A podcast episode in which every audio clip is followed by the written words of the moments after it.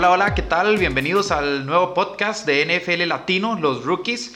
Eh, yo soy Bruno Milano y aquí en cabina me acompaña Sergio Gómez y con él, bueno, vamos a estar conversando de lo que viene en esta offseason, lo que es la agencia libre, el draft y muchas cosas, la etiqueta franquicia que ahorita, bueno, se acaba de terminar el plazo para, para los equipos de etiquetar y, y bueno, aquí vas para entretenerlos. Sergio, ¿cómo estás? Hola Bruno y a todos los que nos están escuchando por el podcast aquí en NFL Latino, un nuevo proyecto que les traemos en conjunto muchos más que van a estar durante toda esta temporada y le llamamos los rookies porque nosotros somos eh, los integrantes más jóvenes de NFL Latino, realmente ahí hay una brecha generacional muy dura, que lo, que, que lo diga Alonso y mucho más Joshua Muñoz, ¿verdad? Pero hay algo interesante ahí, porque somos los rookies, pero somos, eh, eh, excluyendo Ares también aquí de la lista, somos los únicos que usamos lentes y los únicos que nos estamos quedando ciegos, ¿verdad? Entonces, somos jóvenes de edad, pero de visión y otras cosas no sabemos, ¿verdad? Así es, así es, nos ha pegado un poco ya la vida, pero bueno, empecemos con nuestra primera sección que son temas on fire.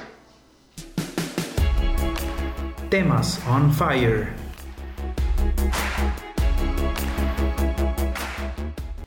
El primer tema que vamos a tratar hoy es el de Nick Foles. Eh, Sergio, un quarterback que ha sido MVP del Super Bowl 52, que no ha gozado Ha sido una montaña rusa totalmente. Exacto, eh, ha, sido, pues, nunca ha sido un titular indiscutible en sus equipos. De hecho, si no es por las lesiones de Carson Wentz, probablemente no hubiera jugado nunca ese Super Bowl ni en la temporada pasada. Correcto. Y bueno, ahora como agente libre parece que ya tiene su, su destino, ¿verdad? Sí, Bruno, como bien lo mencionabas, un Nick Foles que ha tenido una carrera un poco convulsa, ¿verdad? Si se puede llamar así, ha estado en varios equipos, además de en Filadelfia. Vemos el caso de, de la franquicia de San Luis, eh, cuando estaba los Rams en esa ciudad eh, antes de Los Ángeles.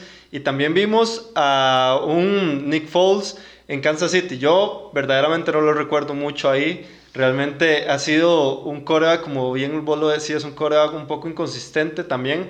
Y todo indica que la próxima temporada lo vamos a ver vestido de Jaguar de Jacksonville, ¿verdad? Porque los Jacksonville Jaguars eh, han llegado más o menos a un acuerdo, no es totalmente oficial, aunque sí hay ya una noticia en desarrollo porque eh, todos los detalles se van a dar a partir del nuevo año de liga que va a ser la próxima semana, y, pero que ya sabemos que los Jacksonville Jaguars van a firmar a Nick Foles en un contrato multianual. Ahora bien, viene otra, otra, otro problema que tiene esta franquicia en este momento y es qué van a hacer con Blake Bottles, ¿verdad? Sabemos que, que Blake Bottles firmó una extensión de contrato con la extraña temporada, diría yo, ¿verdad? Que, que, que aconteció a Blake Bottles durante el 2017, que si, que si vos lo recordás, eh, Bruno, llegaron hasta la final de conferencia, casi le ganan inclusive a los Patriotas de Nueva Inglaterra para llegar en, en ese momento al Super Bowl 52 y durante el off-season de la temporada pasada firmaron un contrato por 54 millones de dólares hasta el 2021. En ese momento, y más bien para esta temporada, este equipo eh, va a tener un golpe en el cap o más bien en, en, el tope salarial de 21 millones de dólares. Bruno, sabemos que eso no es eh, Nada, nada poco realmente, nada poco. Menos, para un quarterback que no sería tu titular, ¿verdad? Sí, entonces vamos a ver también qué es lo que pasa. ¿Vos cómo lo ves ahí? Sí, precisamente la razón por la cual Filadelfia no, eh, no pues, por decirlo así, optó por, por etiquetar a Foles es porque iba a tener un salario de 20 millones. Entonces es un golpe duro al, al tope salarial y además, eh, bueno, Blake Bortles nunca ha sido un quarterback que pues de élite realmente, es un quarterback que a veces te cumple, a veces no, la temporada pasada no fue muy buena para él y creo que teniendo la defensiva que tiene Jacksonville, que es una defensiva de élite, necesitan un quarterback que, le, que respalde el esfuerzo defensivo para pues llevarlos al, a, tal, a, bueno, una postemporada y tal vez, ¿por qué no un supertazón, verdad? Recordemos que, eh, como dijimos, Foles ya, es un Super Bowl MVP, es un quarterback que tiene esa, esa, esa magia, como decían en Filadelfia. correcto. Es un, es un quarterback que te sirve para postemporada, que muchos quarterbacks, eh, inclusive me atrevo a decir que, hasta los mejores pagados no tienen tal vez ese momentum, ese ese estatus que ellos tienen como para resolver partidos importantes, como en el caso de Nick Foles el año pasado eh, en la temporada, era bueno, en los playoffs de la temporada pasada contra los Bears, cuando a pesar de que también fue suerte, ¿verdad? Que ganaron ese encuentro, Nick Foles se mostró en un gran nivel, en un nivel muy diferente a lo que vimos durante la temporada regular. Así es, de hecho, eh, es eso que vos decís, eh, Nick Foles tiene, eh, cuando más difícil está la cosa, mejor es su rendimiento y más suerte tiene además, ¿verdad? Es un, es un quarterback que tiene estrella para, para esos partidos y se va, y se va a, a reencontrar con John DeFilippo, que fue el el coach de los quarterbacks en Filadelfia, precisamente en el, en el año donde eh, Nick Foles ganó el MVP del Super Bowl 52, lo cual es muy importante seguro para él. ¿Vos crees, que esa decisión fue más o menos ahí, por ahí vio la cosa de John DeFilippo? Eh, sí, bueno, John DeFilippo, que ahora va a ser el, el, coordinador ofensivo de los Jacks, creo que viendo lo que él logró hacer con Nick Foles y viendo que era algo muy posible, y sabiendo que tienen problemas en esa, en esa posición, creo que, creo que John DeFilippo tuvo mucho que ver y creo que Nick Foles es alguien, es alguien que lo va a ver con muy buenos ojos ese cambio. Sí, yo creo que, que esta posible, o, bueno, más bien ya la firma, digamos, de, de Nick Foles en esta, en esta franquicia va a cambiar mucho, tal vez la, la expectativa que, que esperemos eh, durante, durante la, la temporada siguiente. ¿Y por qué? Porque todavía se mantiene esa gran, vamos a ver, e-, esa gran defensiva que estaba, que estaba en Jacksonville y que la hemos visto durante las últimas dos temporadas, que tal vez no tuvo una gran temporada, pero realmente mucha la culpa fue, eh, además de la ausencia de Leonard Fournette, que es una ausencia bastante importante en, en, el equipo, viendo que comparado a lo que hizo en el 2017, prácticamente eh, Leonard Fournette fue eh, todo, toda la ofensiva, ¿verdad? Pero también vimos un Blake Bortles que, un Blake Bortles que conocemos desde siempre, ¿verdad? El Blake Bortles de, de antes de la temporada 2017, que, que, como, que, como lo dije, realmente eh, esa gran temporada que tuvieron no fue tanto Blake Bortles en sí, sino también el buen rendimiento que tuvo tanto la defensa como el, como el manejo que tuvo Leonard Fournette en esa ofensiva.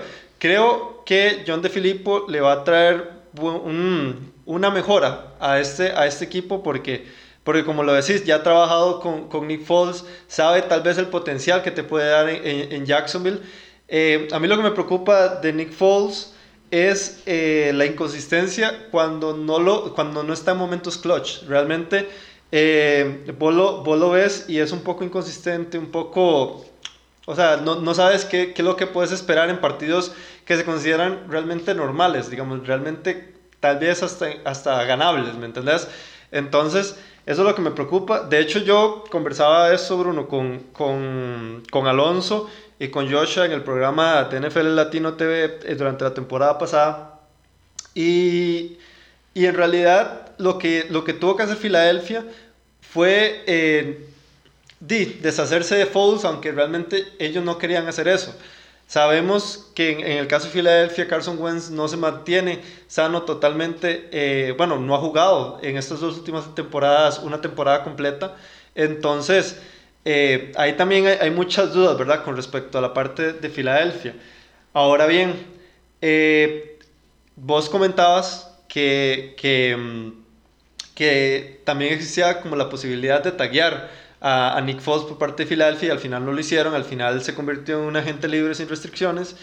Pero bien, ahora qué va a hacer? Como volvemos al punto, volvemos al punto qué va a hacer de, de Blake Bortles, porque sabemos que Blake Bortles es de muchísimo menor nivel que Nick Foles, eh, tal vez como para aceptar un trade o aceptar algo un poco mejor o, o que por lo menos se sienta ese, esa, ese sentimiento de, de, que, de, que el, de que los Jaguars van a quedar conformes con, con, ese, con ese resultado. Así es, y, y a mí me llama la atención y eh, viendo la posición eh, desde los ojos de Blake Bortles, eh, es complicado porque si vos, si vos ves los mariscales de campo titulares en la mayoría de los equipos, pues este, no, muchos, no muchos tienen esa... esa ese contrato y los que lo tienen pues ya son establecidos.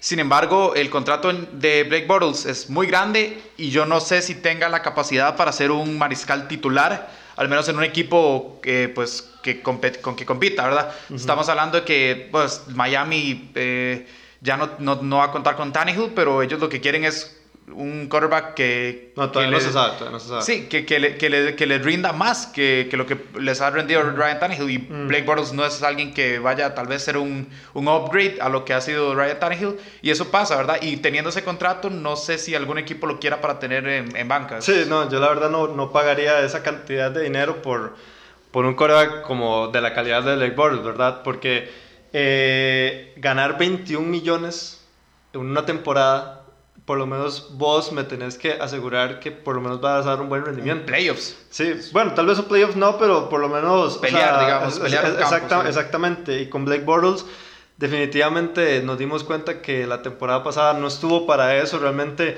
eh, me atrevo a decir que Jacksonville, y aquí le envío un saludo a mi buen amigo Ares, que lo puso en el Super Bowl, em, más bien yo creo que Jacksonville fueron de las decepciones de la temporada y por mucho, Por realmente. mucho. Bastante. Tal vez con Entonces, Minnesota. entonces eh, creo, porque habrá que ver cuál va a ser eh, todo, ya toda la información completa sobre, sobre, el, sobre este contrato de Nick Foles. Sabemos que lo único que sabemos es que va a ser multianual, no va a ser un contrato de una temporada.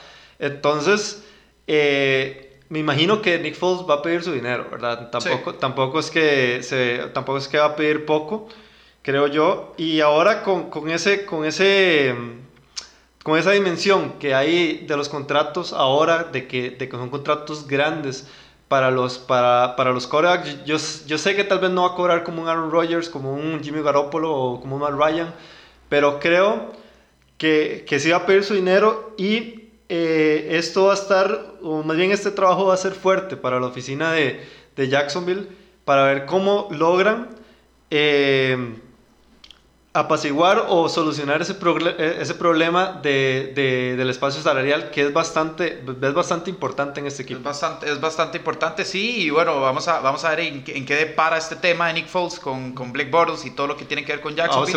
a vos te gustaría ver a Nick Foles en- Eh, en, Jacksonville? Sí, por supuesto, creo que Jacksonville fue víctima del mal rendimiento de Blake Bortles y creo que Nick Foles merece más Bueno, que... aunque, ojo, ¿verdad? También estuvo lesionado Leonard Fournette muy, Sí, por una gran parte de la temporada.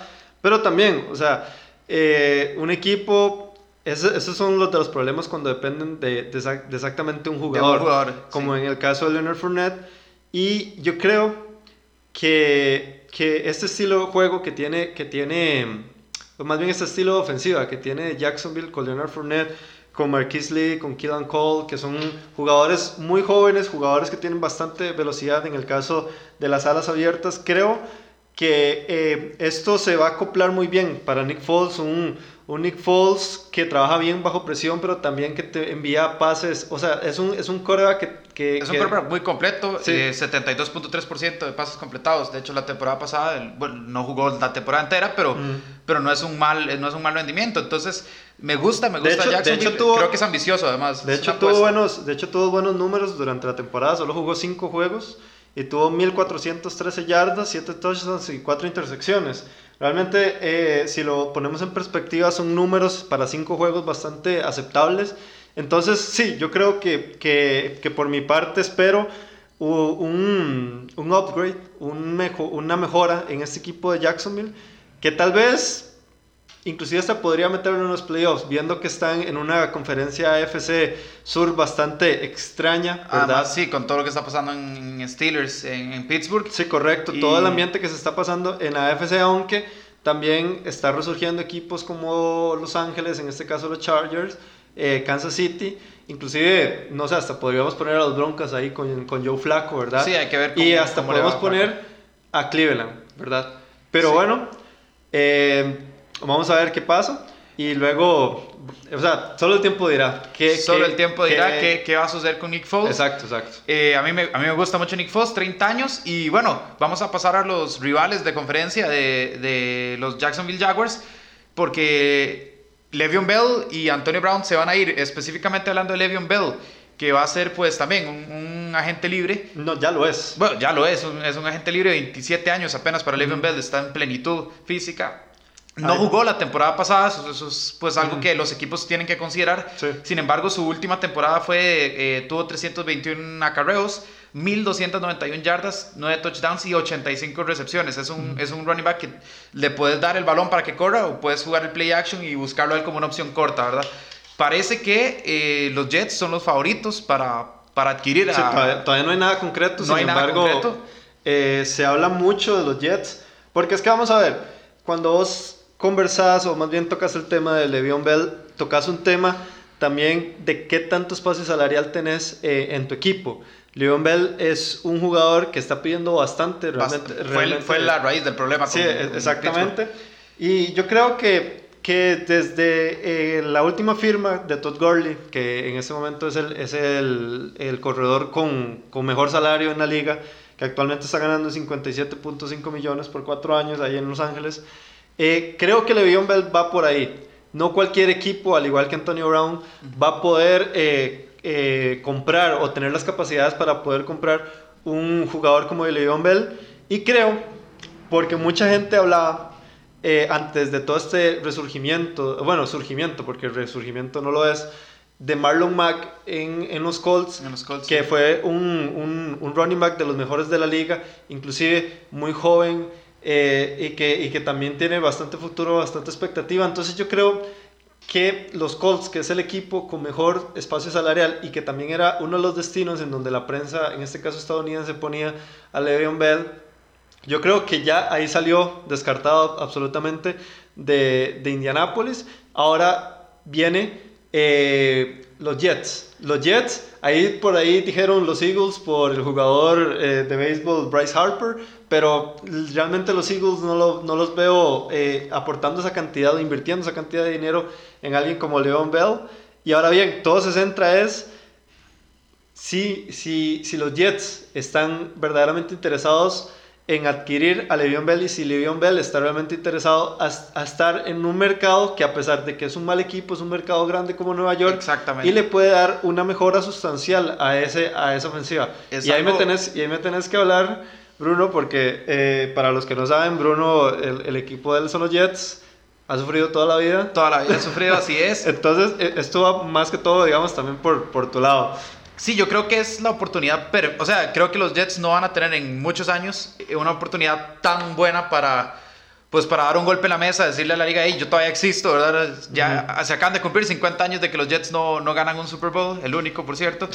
Eh, los Jets, como mencionas vos, Sergio, tienen un, un espacio salarial bastante, bastante Es el, amplio. segundo, es el segundo mayor Después de de, la los liga. Colts, el segundo mayor, y además tienen un quarterback joven como Sam Darnold, que si bien no brilló en su primera temporada, Pero es porque también No tenía las armas, no estaba, tenía las armas. en una posición para poder brillar. Para nada.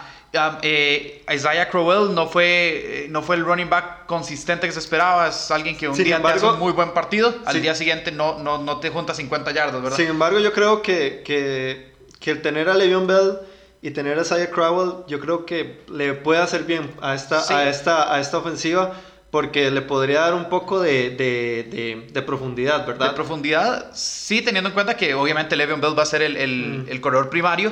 Además de que, eh, bueno, es una ayuda para Sam Darnold y esto permite, te- eh, le permite a los Jets pagarle a Le'Veon Bell teniendo en cuenta que Sam Darnold sigue en su, en su contrato Eh, de sí, rookie. Contrato de, Y, de y bueno, creo que ya, o sea, los Jets tienen que darse cuenta que están en New York, que es un mercado bastante, pues, como llamativo para cualquier jugador, para, cualquier estrella. Ujú. Y el equipo que siempre ha explotado está en New York son los Giants. Creo que los Jets Sí. es- ya es el momento de que, de que se den cuenta que son una franquicia, que están en una ciudad increíble, donde atrae a mucha gente y sí, sí, obviamente van a tener que pagar por Le'Veon Bell. Ujú. Y es un riesgo porque no jugó en toda la temporada pasada. Ujú. Pero teniendo toda la offseason, teniendo la pretemporada, se puede poner a tono físico. Y creo que para mí, Le'Veon Bell, que aquí te lo he preguntado, Sergio, para mí es uno de los mejores cinco corredores de la liga. Ah, eh, sí. Al nivel de Gurley, de. Ezekiel Elliott, Sí, sí, de, está ahí arriba, está ahí de- arriba. de Alvin Kamara. Y es que, y es que mucho más. eh, vamos a ver, es que Le'Veon Bell son de ese tipo de corredores que te, que te aporta mucho más que correr a una ofensiva. de hecho, no es, no es muy rápido, no es un Devonta Freeman, no un Saquon Barkley que si, si quiebran tu, tu línea defensiva, no los ves, o sea, es, es como más paciente, él tiene Ujú. un estilo diferente, pero muy inteligente. Sí, pero también, eh, bueno, eso, lo- eso es un punto importante lo que acabas de decir. Y es porque Le'Veon Bell se, también es conocido por abrir el campo, abrir el espacio a los receptores. En este caso, eh, pues el, eh, el campo de receptores en, en, Nueva York es algo extraño, porque eh, como bien vos lo decías, yo creo que, que, mm, que, los Jets es un equipo totalmente en reconstrucción, que tiene muchas piezas muy jóvenes, muy buenas, de mucho talento, y que también los Jets normalmente son muy reconocidos por la defensa que tienen. Realmente no, no, tienen tantos problemas ahí. Entonces yo creo que las necesidades específicamente son en la parte eh, ofensiva, especialmente línea ofensiva y todo el, el, cuarteto de, de, receptores y de, de, y de running backs y todo, y todo lo demás. Entonces creo que, que para mí es... Le'Veon Bell sería ideal, realmente sería muy muy ideal para, para, para los Jets. Está, los Jets están en una posición muy buena para contratarlo, como vos decías, tienen el dinero para hacerlo, el dinero para poder eh, darle un super contrato perfectamente y que, y que sea, inclusive hasta me atrevo a decir, que el mejor eh, eh, running back pagado de la liga, superando a ese, ese contrato de Todd Gurley. Y, y creo em, que fijo va a ser así. Realmente yo, yo sí veo con bastantes expectativas a, a Bell en los Jets. Vamos a ver si pasa.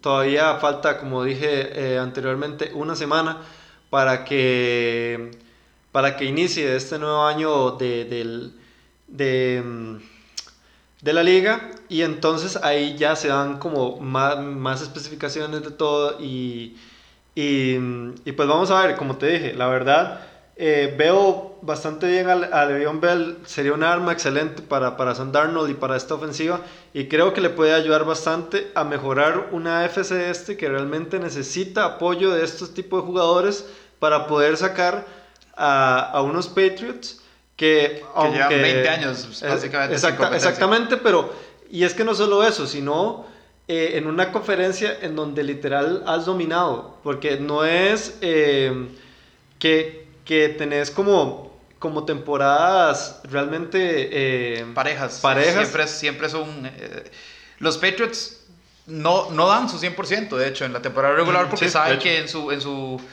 en su edición no, no van a tener mayor complicaciones y llegan usualmente frescos y, bien trabajados ya para la postemporada. Ahora, ya para terminar el tema con esto de los Jets y Le'Veon Bell, tienen a Sam Darnold. Digamos que logran contratar a Le'Veon Bell tienen la tercera ronda del, del, draft. Están, muy, bien colocados. Sí, exacto. Eh, tal vez un wide receiver, un, un tight end, una ala cerrada para, para pues, complementar a, eso, a Sam Darnold y a Le'Veon Bell y darle más versatilidad a una ofensiva sería lo que necesita el equipo porque como dijiste, la defensiva no es una defensiva mala. Tienen, tienen una, una, muy buena defensiva y, y tal vez con un receptor de, de clase... Tenés a Robbie Anderson. Que... Robbie Anderson también y, y con ya un, corredor, un corredor de élite y un quarterback que se espera de un salto con armas indicadas. exacto. Creo que los Jets podrían al menos aspirar a, a no ser uno de los peores récords de la liga, ¿verdad? El GM. Eh, esta vez vamos a ponernos en los zapatos de los GMs que decidieron, bueno, específicamente en los Cowboys, en los Texans y en los Seattle Seahawks, que, eh, bueno, se cumplió el plazo de las etiquetas franquicia. Empecemos con los Cowboys. Eh, vos sos el GM. Vos aceptás. Yo soy Jerry Jones. Sos Jerry Jones. ¿Aceptás a DeMarcus Lawrence? Le, eh, lo etiquetas igual. vamos a ver, son 20 millones. Es un, eso sí, es un defensive end de apenas 26 años. Sí. Y, uh, y promedió 10.5 saqueos por esta temporada pasada. Sí, vamos a ver, yo en el caso de, Marcus Lawrence lo veo al igual que ya lo vamos también a tocar de, de, de Jadeveon Clowney, es yo creo que eh, comprar tiempo, comprar tiempo para poder eh, darle a tu, a tu jugador un mejor contrato. Yo sé que de Marcus Lawrence lo que quiere es dinero, de Marcus Lawrence lo que quiere es también romper el mercado, tal vez no llegar a un... A un a un contrato como Khalid Mack o, o Aaron Donald, o inclusive todavía no sabemos, ¿verdad? Sin embargo, definitivamente Marcus Lawrence es uno de los mejores eh, defensivos, o como se conoce, pass rushers, ¿verdad? Eh, de la liga. Eh, la temporada pasada tuvo 10.5 sacks, una cifra bastante aceptable, una intercepción que para, para un jugador en esa posición, esa posición es complicado. Es bastante, es bastante, bastante complicado y tuvo dos, dos, balones forzados. No tiene números como, como dije de Khalil Mack, de Aaron Donald, de esos jugadores que están ahí, yo creo que en, en la élite de, los, sí. de, de los jugadores defensivos sin embargo, vos lo decías muy bien, es un jugador relativamente joven para, para, para, la NFL, tiene 26 años, te puede dar perfectamente hasta 5 temporadas en su, mejor, en su mejor nivel. Creo que para las aspiraciones que tienen los Cowboys en este momento, que bueno, aunque siempre las aspiraciones de los Cowboys es, es ganar el Super Bowl, ¿verdad? Y ya Incluso cuando no es factible, sí, casi, pero... exactamente. Eh, pero bueno, este año con la llegada de Jason Witten, yo creo que, que, que están. Muy importante ese refuerzo. Que están este, eh, como aumentando las expectativas, ¿verdad? Tal vez aumentando la apuesta. Y creo que Marcos Lawrence es una pieza muy, muy, muy importante en esa defensiva, que, que es una defensiva bastante joven y es una defensiva que mucho ojo porque este, puede dar una sorpresa. Ya la vimos eh, la temporada pasada, ya vimos lo que puede dar este, este, este equipo, que también es muy joven. Entonces, yo creo que sí, que sí vale los 20 millones por ahora. Y vamos a ver qué es lo que pasa con, el, con este contrato. Porque recordemos también que Marcus Lawrence fue tagueado eh, la temporada pasada. Y también fue un tagueo bastante caro, ¿verdad? Bastante, con bastante dinero, porque fueron 17 millones la etiqueta franquicia.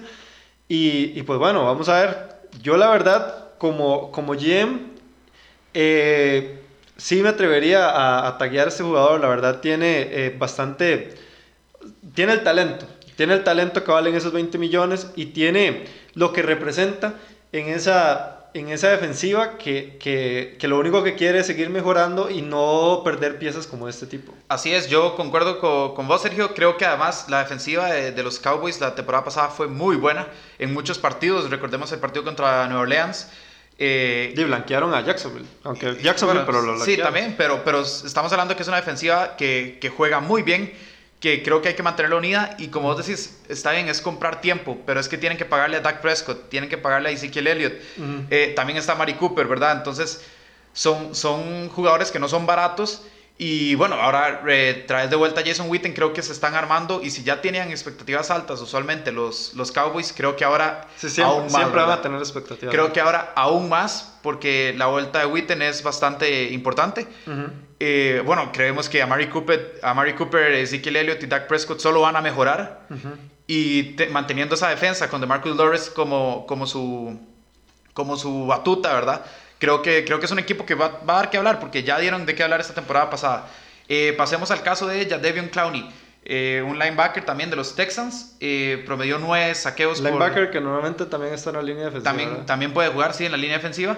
También de 26 años, pero un poco más barato. Igual es una suma de, dinero bastante considerable, casi 16 millones de dólares. Eh, tuvo, golpeó 21 veces al mariscal. Es un, es un jugador que le gusta, que le gusta pues, castigar al, al rival. Vos lo hubieras tagueado también. Bueno, el caso de Javion Clowney es, es, interesante, ¿verdad? Porque él no tuvo un buen inicio de, de, carrera, ¿verdad? Con todas las lesiones y todo lo demás. Sin embargo, desde que se lesionó J.J. Watt eh, la temporada pasada ha tenido una mejora sustancial. Eh, también tiene 26 años, como lo decís vos, es un jugador que también te puede dar bastante todavía. Y es un jugador también que está acompañado de una buena línea defensiva, que, que forma parte de una, de una, me atrevo a decir, de una de las mejores líneas defensivas de la de la NFL con, con Whitney Merciless ahí también eh, y con JJ Watt. Eh, y también hay un factor muy importante aquí es, y es las exigencias de Clowney, porque en este momento eh, los Texans tienen una de las mejores o uno de los espacios salariales mm, con, bueno, uno de los mayores. De, mayor tamaño, sí. Exactamente, actualmente tiene 67 millones de dólares. Entonces, eh, con las expectativas que él pueda dar, o, más bien él puede inclusive hasta exigir un contrato eh, inclusive mayor de lo que realmente muestra su talento con esta cantidad de dinero que tiene en ese momento para gastar los Texans. Pero también es, es un caso de que están comprando tiempo, quieren, este, eh, quieren realizar una mejor oferta, quieren este, dar un buen contrato y también eh, yo siento que este, este tag principalmente va a ser como un espacio de prueba en donde van a ver si va a valer la pena eh, que ya Devon Clowney se quede ya con un contrato, con una extensión mayor de, de, de tiempo. Y este, yo también lo taguearía por esa cantidad de dinero, es una cantidad de dinero pues alta, pero también eh, creo que eh, al mismo caso de Marcus Lawrence es una cantidad de dinero que realmente lo vale para el talento que tiene y para lo que representa en esta defensiva. No sé qué pensás vos. Sí, eh, de acuerdo, en, especial por lo que decís vos, tienen 67 millones, no, no necesitan cortar gastos, por decirlo así. Eh, si bien a veces la presencia de un JJ Watt atrae más, incluso a, bueno, a los que ven la NFL e incluso a los otros realidad, equipos. Es que en realidad los Texans sirven como los Rams en el sentido de que eh, Aaron Donald es el de los números, Así de es, los números grandes, números pero grandes. también está Pero- Ndama Su, está Fowler, que lo que hacen también es... Es aprovechar esas distracciones Sí, que eh, provoca, en ese caso, Aaron No, o en más, este bien, caso, o, más bien crear, o más bien crear los huecos para que en este caso los jugadores como, con, mayor, ma- con mayor talento, como es el caso de J.J. Watt, el caso de Aaron Donald, puedan realizar capturas de, de coreback o inclusive este, tacleos para pérdida de yardas. Sí, básicamente eh, lo que le ha tocado hacer a Jadavion Clowney es pues ese, ese como trabajo sucio. Sin embargo, hemos visto que si le pones mucha atención a JJ Watt y descuidas lo que te puede hacer correcto. Jadavion Clowney, te va a castigar. Y lo que un equipo no quiere es que le golpeen a su mariscal y Jadavion Clowney lo hace, ¿verdad? Y yo creo, en, ese, en este caso, Bruno, yo creo que, que, que Jadeveon Clowney, o más bien los Texans, van a, eh, van a estar dispuestos a pagar cierta cantidad de dinero. ¿Por qué? Porque en ese momento eh, los Texans es como un equipo herido, un equipo que, Sí. que, que en las últimas temporadas ha quedado de ver muchísimo ya a la hora de llegar a la postemporada. Lo vimos eh, inclusive en esta temporada que acaba de pasar con los Colts, que, eh, que en realidad no dieron ni siquiera... No dieron pelea. Exactamente. Y, y fue una lástima porque Sí. empezaron 0-3 la temporada regular y desde ahí ganaron, creo que si no me equivoco, fueron 11 o 12 partidos seguidos. Entonces tenían, tenían un buen momento para llegar Correcto, y, sí. y realmente no pudieron competir ni siquiera con Andrew Luck y los Colts. Sí, y también hay algo muy importante aquí, y es que eh, yo siento en lo personal eh, que los Texans son de esos equipos que con solo ya un- un- una pieza más que le des a, este equipo, puede ser perfectamente eh, de esas franquicias que puedan llegar a un Super Bowl. Entonces, yo siento que, que, que, que los Texans saben eso. eh, y que por eso también yo creo que van a estar dispuestos a pagar, a pagar una cantidad de dinero por un jugador así. Así es, porque, eh, bueno, los Texans son un equipo bastante completo, tienen una muy buena defensiva, como lo estamos mencionando, eh, tienen a DeAndre Hopkins, que es una amenaza, un Deshaun Watson que levantó mucho su nivel, a veces es un poco, eh, pues, atarantado, por decirlo así, se Sí, sí. acelera mucho y no se cuida, es, es un jugador que, es un quarterback que no se cuida a la hora tal vez de correr con el balón, ¿verdad? Le- lo golpean, no, no, no es un jugador que se barra o, o se salga de la cancha, es un jugador que, que apuesta por mucho, pero es muy productivo. Sí. Entonces creo que los Texans tienen, tienen esa posibilidad y manteniendo a Jarevion Clowney, porque la consistencia en un equipo también es muy importante. No puedes estar cambiando piezas importantes, eh, piezas relevantes todos, todos los años porque no, no, no consolidas nada, ¿verdad? Entonces creo que para el espacio que tienen, para lo que les va a costar, para los años que tienen y, los, y lo que les ha dado, creo que es una muy buena etiqueta la que le ponen a Jarevion Clowney de 16 millones. Y eh, vamos a pasar a la última que vamos a analizar hoy. Es de Seattle. Nos vamos a la tierra de Russell Wilson. Eh, Frank Clark, A la Legión del Boom. la Legión del Boom, defensivo también. eh, la misma posición que, que de Marcus Lawrence. Y bueno, Jarevion Clowney la puede desempeñar también. Eh, promedió 13 saqueos por, eh, en la temporada. 33 veces logró infiltrarse, ¿verdad? Al- a la zona rival. Forzó 3 fumbles. Y golpeó 27 veces al mariscal rival. Sí, es un, es un jugador que, que ha sido bastante importante para esta defensiva en desarrollo de, Seattle. Viene, viene de, de esto, de, de, su, de su contrato de novato, ¿verdad? Entonces eh, van a tener que dar una buena, una buena cantidad de dinero, ya lo taguearon, pero que también eh, hay algo muy importante aquí y es que eh, Seattle, el equipo de Seattle tiene bastantes, eh, o sea, tiene como una, una, una encrucijada bastante fuerte en el sentido de que se les va bastantes jugadores importantes eh, en agencia libre, se les pueden ir, ¿verdad? Porque todavía no es, eh, no es tan claro, sin embargo ya son, ya son agentes libres, como el caso de Thomas, como el caso de, de, de KJ Wright, ¿verdad? Entonces, eh, taguear a un jugador como estos, un jugador joven, que, que, te puede dar eh, que te puede dar este caso, realmente también lo que te compra es tiempo, pero no es tiempo para darle un, un contrato, un mejor contrato a Frank Clark, que yo estoy seguro que en este caso sí puede haber una, una, mayor posibilidad de un contrato a largo plazo. Sin embargo, también comprar tiempo para poder, eh, para poder tal vez inclusive firmar y volver a traer a, a estos jugadores porque no solo estos se van, sin embargo, estos son los nombres notables en, en esa defensiva. Sí, o sea, Seattle eh, básicamente se le va una muy buena parte del equipo, como lo mencionaba, hasta, hasta Janikowski, que es el pateador. Entonces, eh, no, pero Janikowski es un veterano en mil batallas, ¿verdad? Exacto, yo, yo siento que, que, este, esta etiqueta lo que hace es darle tiempo a, a Seattle, pero al, al, contrario de lo de Marcus Lawrence, sino que es darle tiempo para, para renovar otros contratos que que realmente necesitan. No pueden salir al mercado buscando 15 agentes libres porque pues es una tarea complicada, ¿verdad? Entonces creo que es una, es una movida inteligente porque si bien Frank Clark merece un contrato más grande, es un, una suma de dinero que hay que considerar, creo que para el momento de Seattle es, es interesante que, que, bueno, que con esta etiqueta franquicia el, el, motivo, ¿verdad? Es interesante el motivo, es básicamente mantener a, a un Earl Thomas, como vos decís, y mantener a Frank Clark y después veremos, ¿verdad? Ya con, mm, ya con contratos eh, de, que, no te, que no te permitan manejar algo al, corto plazo. Eh, con esto vamos a la última sección. Bueno, solo eh, aquí una pequeña pausa, bueno, dos pequeñas pausas.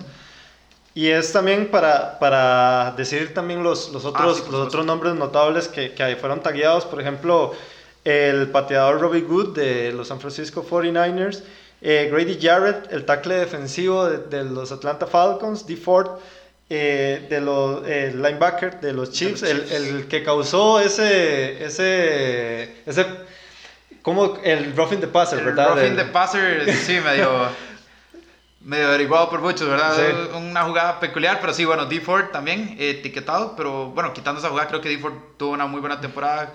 si bien al principio la defensiva de Kansas City no era pues, la gran cosa. Sabíamos que ganaban porque Mahomes y Hill y Karim Hunt. Bueno, fue una, fue una, fue, una, defensiva engañosa, ¿verdad? Que fue en alza, además, sí. Fue en alza. Al principio eh, creíamos que era, bueno, Kansas City ganaba más porque anotaban más de lo que le anotaban a ellos. Después vimos que era una defensiva que en los momentos importantes logró, logró reaccionar. Y la actividad de hoy es le preguntamos a ustedes mediante nuestras redes sociales, eh, Sergio, que, que, nos dieran preguntas sobre agencia libre, sobre sus equipos favoritos, sobre, sobre ciertos jugadores, ¿verdad? Sí, esto lo vamos a hacer durante, todo, durante todos los programas, entonces también para que se animen a preguntar y, y pues bueno, las mejores preguntas van a ser contestadas y empezamos eh, este, esta nueva sección con Diego González en Facebook por NFL Latino TV y es ¿Qué necesita Minnesota para llegar al gran juego, considerando el potencial de la defensiva? Yo creo que esta, esta pregunta, voy a, voy, a, voy a dar mi opinión primero porque esto es un poco personal. Vos que lo estuviste en el, en el, bueno, Super sí, lo estuve en el Super Bowl, pero también eh, mi corazón, bueno, aquí Alonso, aquí Alonso me, me, va a decir, me va a decir algo, pero o sea, a pesar de que mi corazón está partido en varias partes con equipos, eh, el equipo de Minnesota es un equipo que, que, que realmente me gusta bastante. Y, y, el caso, digamos, de, de, de, Minnesota es muy simple. Realmente siento que el, el, principal, el principal, la principal necesidad que tiene este equipo, y lo vimos durante la temporada eh, pasada, fue una línea ofensiva. Eh, estábamos hablando, Bruno y yo, antes de empezar el podcast, que, que sí, muchos se la achaca a, a Kirk Cousins, ¿verdad? Kirk Cousins, esos 80 millones que le, que, le dieron garantizados eh, y que tal vez no, no rindió, inclusive en partidos importantes, ni siquiera, ni siquiera, este, eh, ni siquiera llegaron a, la postemporada, fueron, fueron una de las decepciones, viendo que estaba inclusive en la posición de wildcard y que la perdieron en, el último, en, el, en la última semana.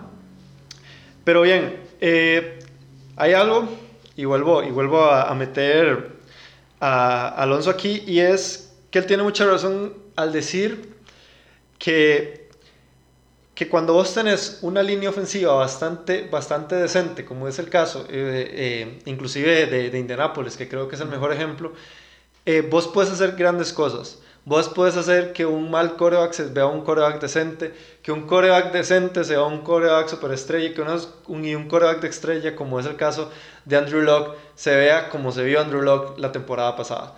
Entonces, creo que eh, la línea ofensiva de, de, Minnesota es la que debe de cambiar. Yo creo que este, en este offseason eh, esta franquicia le debe dar prioridad a eso, viendo que ya tienen eh, coreback y que ya en cierto punto este, no tienen necesidad, porque cuando le pagas 80 millones garantizados, tenés que dejarte un coreback. Si ahora, si ahora, mencionábamos que los 21 millones de Blake Bortles eran complicados, correcto, los, correcto. los 80 King Cousins son tres veces peor, ¿verdad? Sí, sí.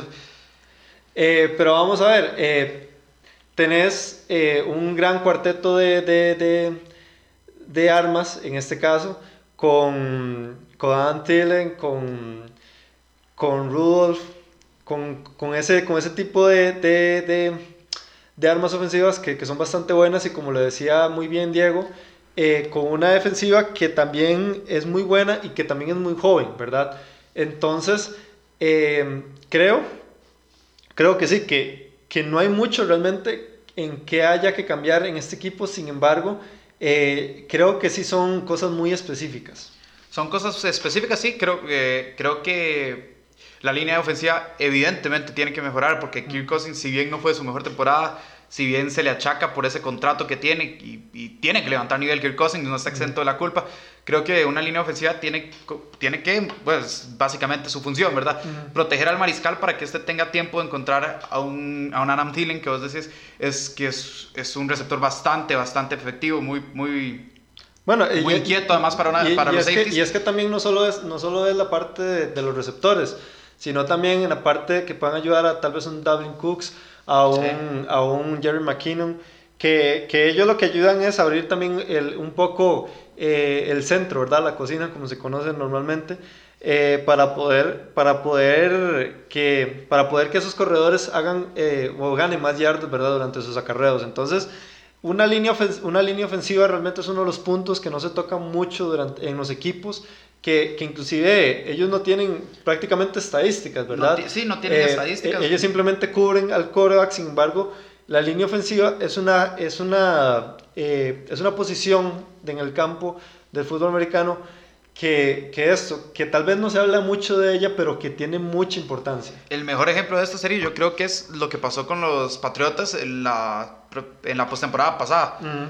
Que sí decíamos que Brady, que, que Chris Hogan otra vez en postemporada estaba eh, rindiendo, eh, lo de Gronkowski, lo de Edelman, lo de Patterson, lo sí, de mucho tuvo que ver esa línea defensiva. Pero es que la línea defensiva protegió a Tom, a Tom Brady, lo uh -huh. dejó eh, diversificarse, ¿verdad? Sí. En, en, y, como, y como vos decís, si a un quarterback decente, una línea ofensiva buena lo hace ver superestrella, uh -huh. a un Tom Brady, que es el más grande de todos los tiempos, uh -huh. lo hace ver aún tres veces más gigante, ¿verdad?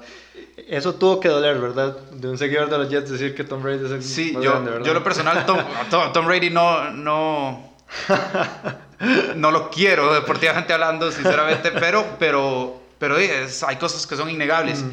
Y cuando ves que el trabajo que hizo una línea ofensiva, y, y, lo pones en perspectiva con, el, con lo que pasó en, en Minnesota, uh -huh. creo, que es, creo que es muy clara, ¿verdad? La, la posición. ¿Cuál es la siguiente pregunta, Sergio? Bueno, esta viene también de, de, Facebook, de José Pablo Coronado Saborío.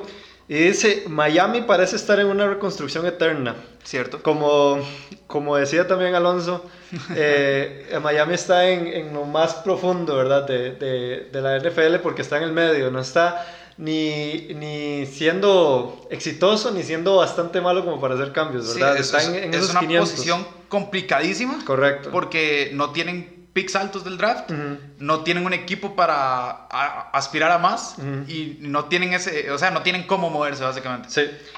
Y continuamos, van y vienen head coaches. La agencia libre no es lo nuestro y el draft al parecer tampoco. Bueno, aunque Mika Fitzpatrick fue realmente un buen pick durante la temporada pasada. ¿Será Flores el motor de cambio que se necesita para dejar de ser un equipo de con costos 500? 500 es 8 y 8, estar ahí en la mitad, sí. no tener, eh, no estar mal, pero tampoco pero tener una posición de playoff, ¿verdad? Así Entonces, es.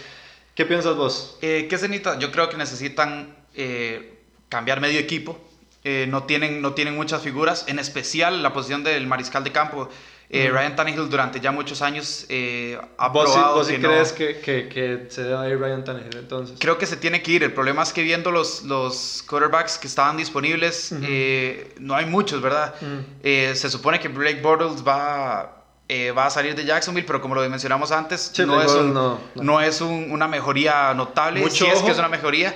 Eh, están otros eh, quarterbacks que son ya veteranos que no han sido eh, muy productivos estos últimos años, lo que es un, un Bridgewater, un Mark Sánchez, un eh, Rory Griffin III, que, que están sin ritmo y no son de élite como para que lleven, para que exploten la los buenos receptores que son Amendola y, y Steele, ¿verdad? Entonces, eh, en la defensiva también no tienen mucho más allá de Kiko Alonso, tienen a, a Rashad Jones, que es un muy buen safety, pero, pero le faltan, le faltan muchas figuras. Bueno, como lo decías vos, yo creo que, que sí, este es un equipo en bastante reconstrucción, creo yo. Creo que las necesidades de este equipo no son necesidades específicas, son necesidades en varios puntos de, de- del equipo, tanto ofensiva como defensiva. Sin embargo, lo decías muy bien.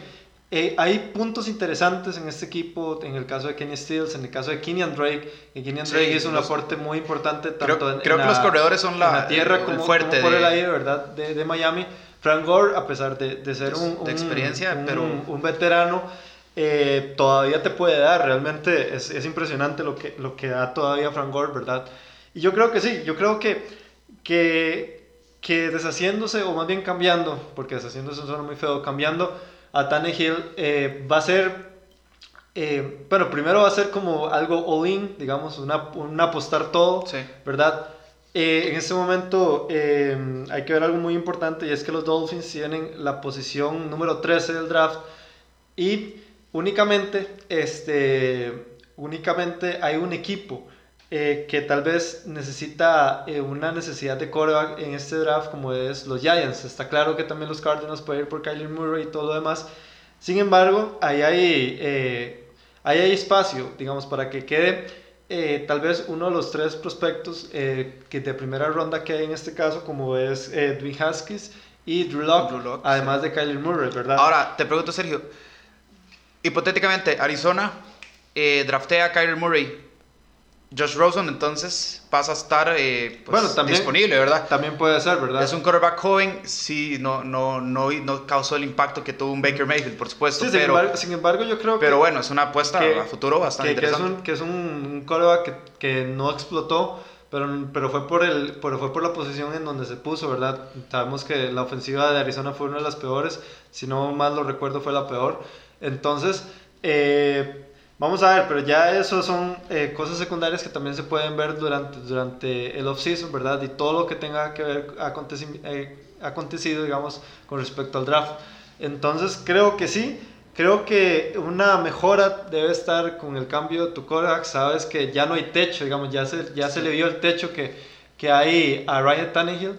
Entonces creo que, que sí, que, que, que no. no. La verdad, este, eh, cambiar a Ryan Tannehill y apostar, digamos, por tus piezas jóvenes y, y eso, y apostar por buenos picks en el draft tal vez puede ser al- algo, algo bastante... Sí. Ya para terminar con el tema de los Dolphins, eh, lo mismo que dije con los Jets, ya tienen que darse cuenta que Miami es un buen mercado. Tienen Sí. que, o sea, la mayor, Siempre, alegría, la mayor alegría de los Dolphins en los últimos quién sabe cuántos años fue ganarle ese partido a los Patriots esta temporada.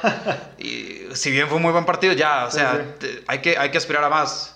El, porque los Patriots le ganas el partido, pero te aplastan todos los años, entonces no importa. Eh, pasemos a la siguiente, que ya, ya me Sí, ya, ya, ya la última pregunta porque no nos queda mucho y respuestas cortas ya porque como, como dije ya no hay mucho tiempo. Con lo que se menciona últimamente de que los equipos se han retirado de las negociaciones con Antonio Brown, ¿creen que haya, creen que haya perdón, eh, alguna posibilidad de que, de que nadie lo quiere, que termina quedándose jugando con los Steelers? Esta pregunta es de Arturo Suárez en Instagram. Eh, te dejo esta respuesta, vamos a ver. Si- Corto. Si, si pensás igual que yo. sencillo, Absolutamente no. Yo creo que Antonio Brown, y eh, lo mencionábamos ahora afuera, como lo dijo eh, al aire incluso, eh, públicamente, Ujú. prefiere retirarse que seguir jugando por los Steelers. Y también creo que si bien hay muchos equipos que se preocupan por lo que ha pasado con Antonio Brown, por su actitud, Antonio Brown es el mejor eh, wide receiver de la liga, bueno, al menos top 3, top 5, no, no lo puedes poner más abajo de eso. Ojo que esos son... eh, este, Para mí está con bueno. Julio Jones y Odell Beckham, ¿verdad? Esos son, Ah. los, son los tres élite. Y Antonio Brown está libre. Ujú. Sí, tiene una actitud complicada. muchos equipos pueden, Bueno, pueden usar a un Antonio Brown ahorita. Recordad que, que Antonio Brown, este... Él se puede quedar jugando en Pittsburgh porque él no es agente libre. En, en Sí, este es- momento es- él, es un tiene contrato, eh, él tiene contrato actualmente con los Steelers, sin embargo no quiere jugar ahí. Sabemos que inclusive puede haber una, una posibilidad en donde pase algo muy parecido a lo de John Bell, que, que si se queda, que si no hay un, un acuerdo de contrato o un acuerdo de, de canje con, otro, con otra franquicia, se puede dar lo de, del- lo de Le'Veon Bell y finalmente no juegue en la temporada, ¿verdad? Eh, yo creo que algún equipo va, va a estar interesado por los servicios de, de, de, de Le'Veon Bell. Hay equipos con bastante dinero que necesitan a, a, un, a un receptor de este calibre, porque yo sí creo que, que él está en, en el top 3 de los receptores. Realmente, no, tal vez no sea el mejor, porque, mm, porque eso ya es un poco más debatible. Sin embargo, yo sí creo que está allá arriba, allá arriba, y es de lo mejor que puedes comprar en el sentido de, de, de receptores. Ahora bien, vamos a ver si vamos a mm, quitarnos un poco de, de la de, del fútbol americano y vamos al básquetbol, vamos a ver si pasa algo como Anthony Davis con, con, Sí, con- con los Pelicans, que literal quieren todo un equipo, ¿verdad? Vamos a ver qué pasa en este caso con Antonio Brown. Sin embargo, él fue muy claro en esa, en esa entrevista que dio el fin de semana con, con LeBron James. Eh, En este, en este momento se me olvidó el nombre del programa o el nombre de, de, de, de la, de la entrevista. Él dijo que, que, que él ya no necesita jugar. Entonces, si, si nadie lo quiere, él simplemente se va a retirar. Ya tiene sus 30 años, ya tiene su dinero. O sea, realmente no veo que él quiera algo más. Realmente yo nunca lo he visto. O sea, yo sé que él quiere ir a un equipo ganador, ojalá. Sin embargo, no veo que en ese momento ya sea una necesidad realmente ganar un anillo. Entonces, creo muy bien que, que esto, que, que, que no va a terminar en los Steelers. Eso es casi 100% seguro. Inclusive te lo puedo comprar ya. Sí, totalmente. Y va a terminar en un, equipo. Ahora, ya para terminar, eh, me pongo mi camisa a los Jets. Los Jets tienen la tercera, eh, eh, la tercera selección del draft. Por ahí puedes tener un arma para, para tirar un trade, juntar a Le'Veon Bell, Antonio Brown con Sam Darnold. No creo que pase, no creo que pase. Eh, no hay peor intento que el que no se hace Jets. Esto fue el final del primer episodio de los Rookies. Eh, esperemos que les haya gustado. Estaremos aquí semanalmente con eh, Sergio y yo. Todos los martes. vamos Todos los martes para, para pues entretenerlos, hablar de, de todo lo que trae esta offseason y por supuesto cuando empiece la, pretempor- eh, la pretemporada y la temporada regular eh, nos meteremos de lleno con la NFL. Sigan, apóyennos en las redes sociales, eh, compartan sus opiniones en redes sociales para, para ver cómo, los inter- cómo interactuamos más con ustedes. Si recuerden, NFL Latino TV en absolutamente todos los, todas las aplicaciones, ¿verdad? En Así Facebook, es. Twitter, Instagram y también recuerden seguirnos por la plataforma de YouTube que vamos a tener bastantes proyectos interesantes por ahí. Así es, en YouTube eh, se, se subió hace poco el top, 10, el top 10 de NFL Latino de los mejores partidos y ahí estaremos subiendo aún más cosas para que estén muy atentos. Nos vemos hasta la próxima semana. Hasta luego.